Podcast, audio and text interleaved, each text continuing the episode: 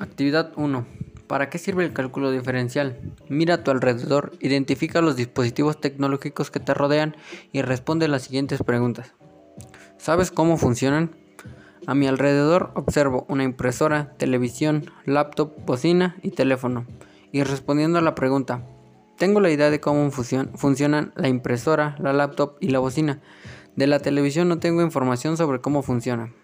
Por ejemplo, la impresora recibe los datos de la computadora ya sea por USB o por Wi-Fi y esta misma envía los datos con un rayo láser a un cilindro de metal llamado tambor y este manda el toner a la tinta de los cartuchos y el tambor vuelve a trabajar haciendo rodar el toner sobre el papel con la impresión. ¿Qué disciplinas consideras que hacen posible su funcionamiento? En principio y como más importante a mi parecer es la ingeniería mecánica, manufactura y las ciencias computacionales y de la información.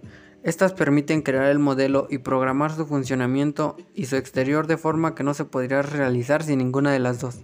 Pero también se necesita de arte y diseño para crear un modelo o prototipo y saber sobre qué va encaminado el proyecto.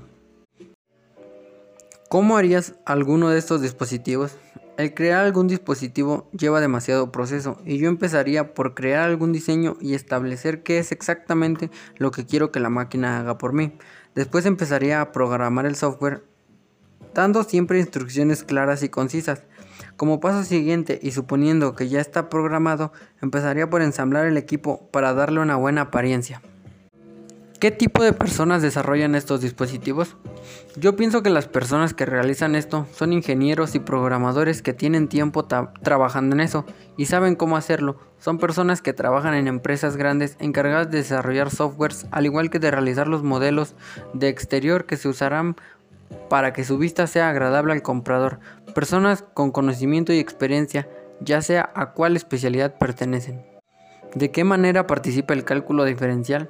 El cálculo está presente pues desde la forma de programar para lograr darle instrucciones de manera precisa a la máquina se debe tener conocimiento de matemáticas, ya que por ejemplo en una calculadora o una computadora se necesita saber antes que la máquina el resultado.